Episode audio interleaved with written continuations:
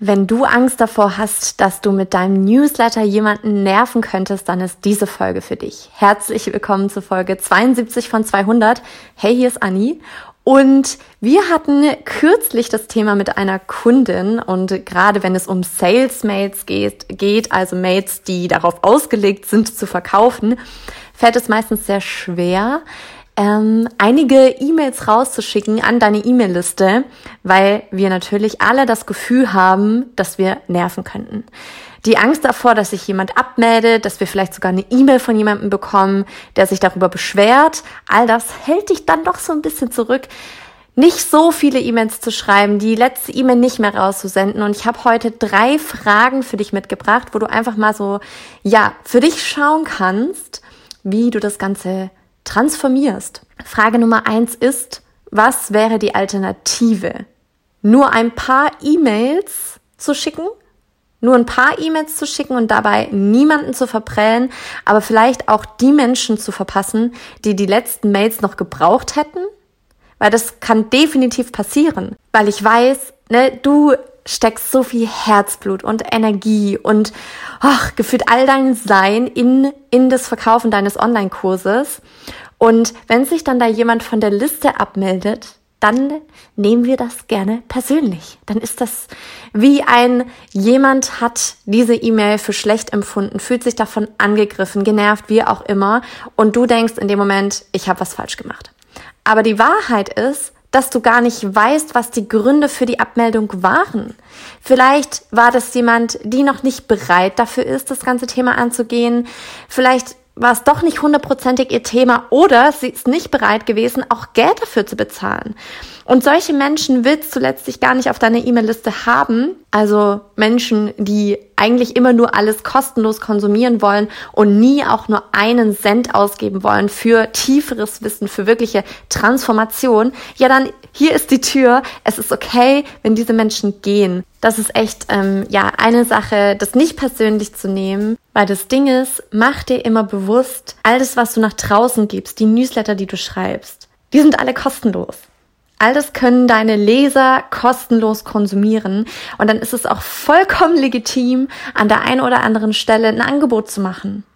Und statistisch ist es trotz allem so, dass die meisten in einem Launch, also in deiner Online-Kurs-Verkaufsphase, am letzten Tag buchen. Jetzt stell dir vor, du würdest keine E-Mail mehr rausschicken, keine letzte Erinnerung.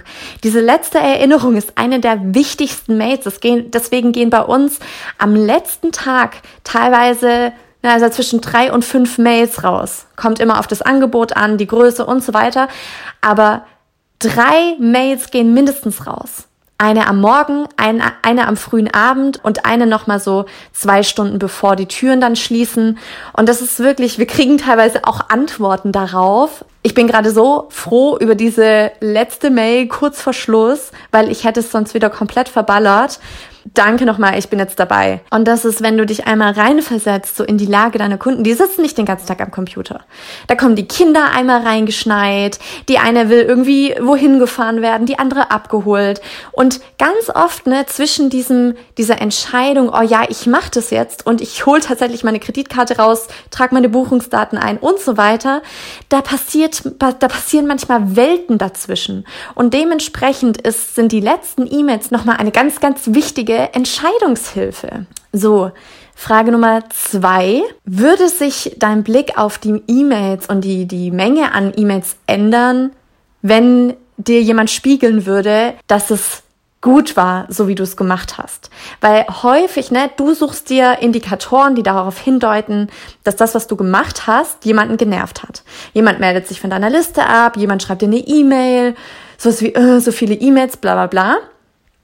Wenn du jetzt aber schon Buchungen hast, wenn da schon Menschen sind, die gekauft haben, dann haben sie wegen deiner E-Mails gekauft. Das ist eigentlich Beweis genug, dass das, was du machst, gut genug ist und dass es gut ist und dass es niemanden nervt. Wir fokussieren uns so gerne darauf, auf die, auf die, diejenigen, die negativ aufschreien, die uns böse E-Mails schreiben, die irgendwas nicht gut finden und vergessen dabei die 90 Prozent, die das total feiern und die dankbar sind. Und das ist vielleicht so der kleine Reminder an dich. Worauf fokussierst du dich gerade? Woran machst du das fest? Und auch hier ein ganz wichtiger Punkt, wenn du selbst genervt bist von so vielen E-Mails, frag dich mal warum. Frag dich mal warum. Was wirklich ein Angebot zu einem Thema, das dich interessiert? Also bei irgendwas, wo, wobei du richtig hype bist, wo du denkst, okay, das passt gerade wie Arsch auf Eimer, bist du da genervt von diesen E-Mails? Weil andernfalls warst du vielleicht einfach nicht die richtige Person auf dieser Liste, ne? Also, dass einfach die Segmentierung nicht gut genug war oder du wegen einem anderen Thema abgeholt wurdest als das, was jetzt verkauft wird. Passiert auch sehr häufig, dass du einfach eine andere Intention hattest, dich auf den Newsletter zu setzen. Aber bei etwas, was dich wirklich interessiert und was gerade dein Problem lösen würde, bist du da wirklich genervt von den, von den Sales-Mails? Und wenn ja, woran liegt es? Wie sind sie geschrieben? In welcher Frequenz kommen die E-Mails? Weil all das kannst du ja verändern. Das ist wirklich, es gibt keine One-Fits-All-Lösung. Wenn du jetzt in einem Launch-Programm bist, wie zum Beispiel bei uns in Online-Durchstarten, kriegst du natürlich auch Launch-E-Mails als Vorlagen. Und wir empfehlen immer, die ersten zwei Launches einfach nach dieser Vorlage so durchzuführen. Und dann kann man anfangen, Twists reinzubringen. Dann kannst du an den E-Mails schrauben. Dann kannst du vielleicht auch sagen, okay, ich habe das jetzt zweimal so gemacht. Ich habe das Gefühl, es passt nicht zu mir. Ich verändere das ein bisschen. Das ist vollkommen fein.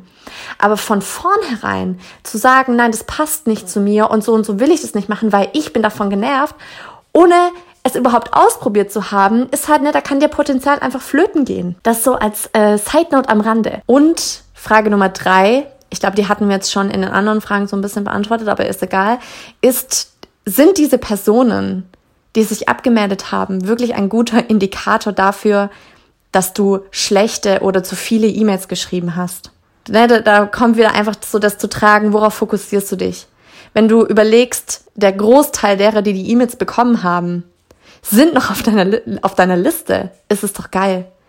Was du dir anschauen kannst, ist einmal, passen deine Themen zueinander. Ne, also das, was du immer in deinem Newsletter bespielst, äh, wozu du Newsletter rausschickst, passt es zu dem, was du gerade verkaufen möchtest oder ist es plötzlich irgendwie, geht's in eine andere Richtung? Schreibst du sonst regelmäßig Newsletter? Auch ganz, ganz wichtig. Wenn du sonst kaum Newsletter schreibst, dann bist du in deiner Verkaufsphase und dann kriegen die plötzlich einen Schwung an E-Mails. Ja, da wäre ich auch genervt, weil ich habe quasi diese kostenlose Mehrwertphase verpasst und nicht mitgenommen. Deswegen ist es so wichtig, dass du diesen regelmäßigen Newsletter bespielst. Alle belächeln das immer so, weil es geht nicht einfach nur darum, den Newsletter rauszuschicken, sondern in den Köpfen der Menschen zu bleiben. Das ist so cool. Wir haben letztens eine Nachricht auf Instagram geschrieben, wo denn unser Newsletter bleibt.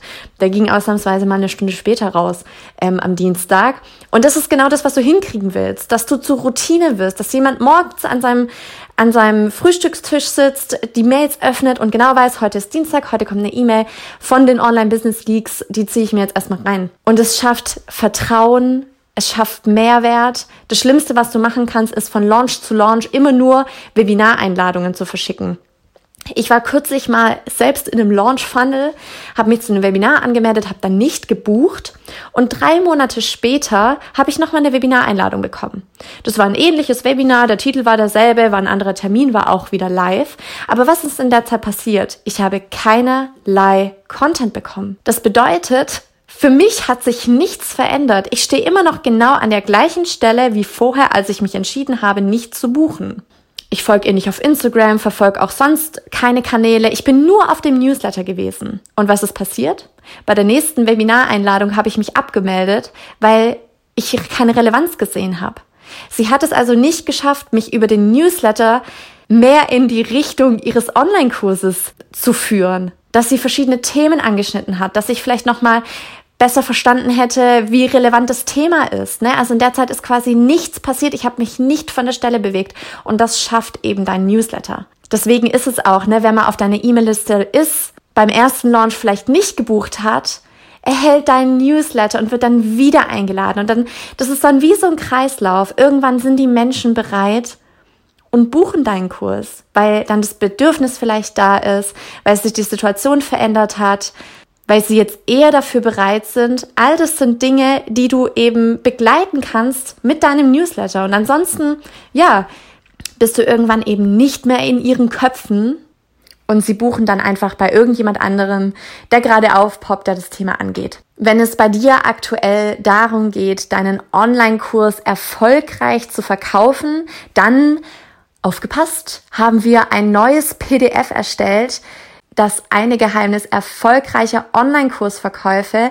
Darin geben wir dir die wichtigsten Dinge mit, die du beachten solltest, wenn du deinen Online-Kurs verkaufst, weil die meisten fokussieren sich vor allem auf ihre Verkaufsphase, ne, also da, wo der Online-Kurs dann gebucht werden kann. Wir geben dir aber eben das eine Geheimnis mit, worauf du dich wirklich fokussieren solltest, wie du das Ganze machst und kannst dann auch direkt einmal schauen, mit welcher Strategie du das umsetzen wirst.